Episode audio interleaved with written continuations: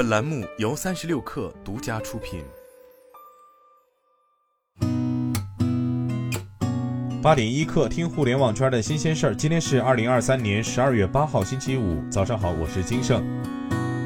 据九派新闻报道，周杰伦世界巡回演唱会门票预售即将开始，不少网友对该场演出的购票时间和退票规则提出质疑。多名网友发帖称，福州站演唱会提前半年就开始预售，且开启预售四十八小时后退票将收取订单价格的百分之三十手续费。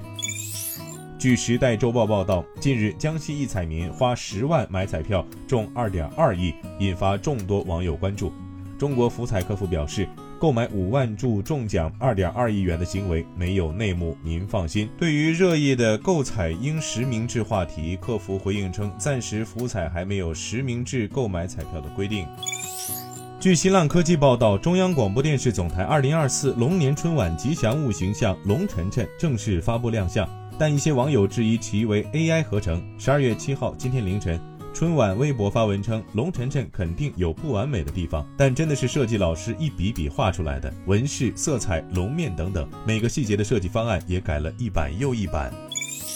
据证券时报报道，航旅纵横大数据显示，截至十二月五号，二零二四年元旦假期的国内机票均价不含税约为七百零五元，二零二四年元旦假期的出入境机票均价不含税约为一千八百一十三元。航旅纵横行业总监赵楠表示。随着元旦假期的临近，十二月底的整体机票价格已有回升趋势。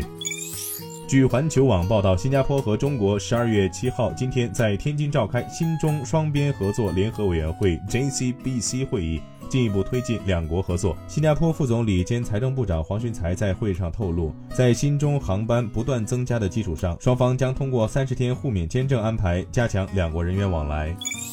据新浪财经报道，知情人士透露，为了扭转 Mac 和 iPad 销量下滑局面，苹果公司正在为明年出的几款新机型和升级做准备。新款 iPad Air 将首次推出两种尺寸，Pro 型号将配备 OLED 屏幕，MacBook Air 将配备速度更快的 M3 处理器。